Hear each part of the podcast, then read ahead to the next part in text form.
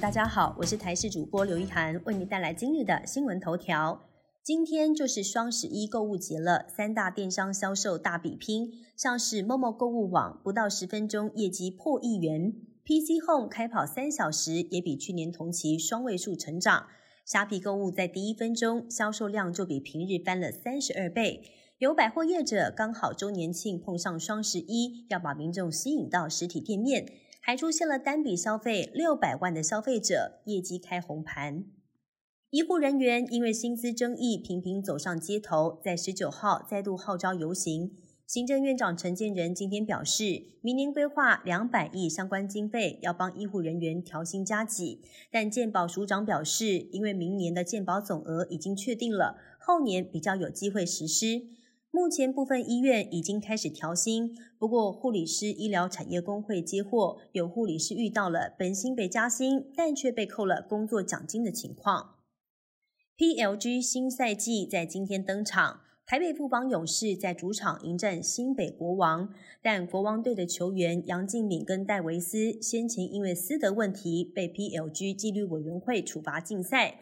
新北国王发声明力挺球员，而今天 PLG 会长张四汉发声，一切都按照程序，欢迎申诉。另外，卷入性骚扰丑闻的黑人陈建州回国担任副会长，下午也现身球场。捷克有一家人造肉新创公司，在八号成为全球首家在欧盟注册的人造宠物食品公司，批准使用人造肉来制作宠物食品。他们把动物的活体细胞放进营养液当中，慢慢培养成完整的肉块。人造肉的发展可以降低畜牧业的比例，减缓暖化，也没有屠宰动物的道德疑虑，因此受到部分消费者青睐。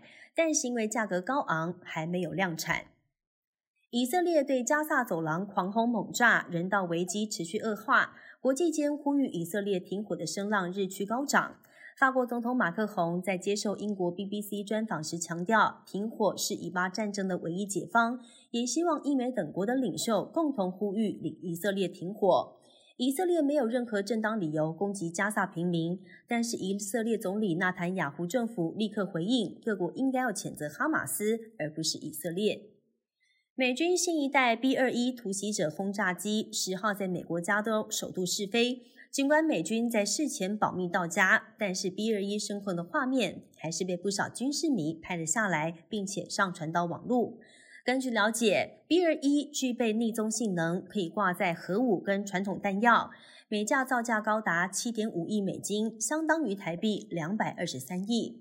以上新闻由台视新闻编辑播报。感谢您的收听，更多新闻内容请锁定台视各节新闻以及台视新闻 YouTube 频道。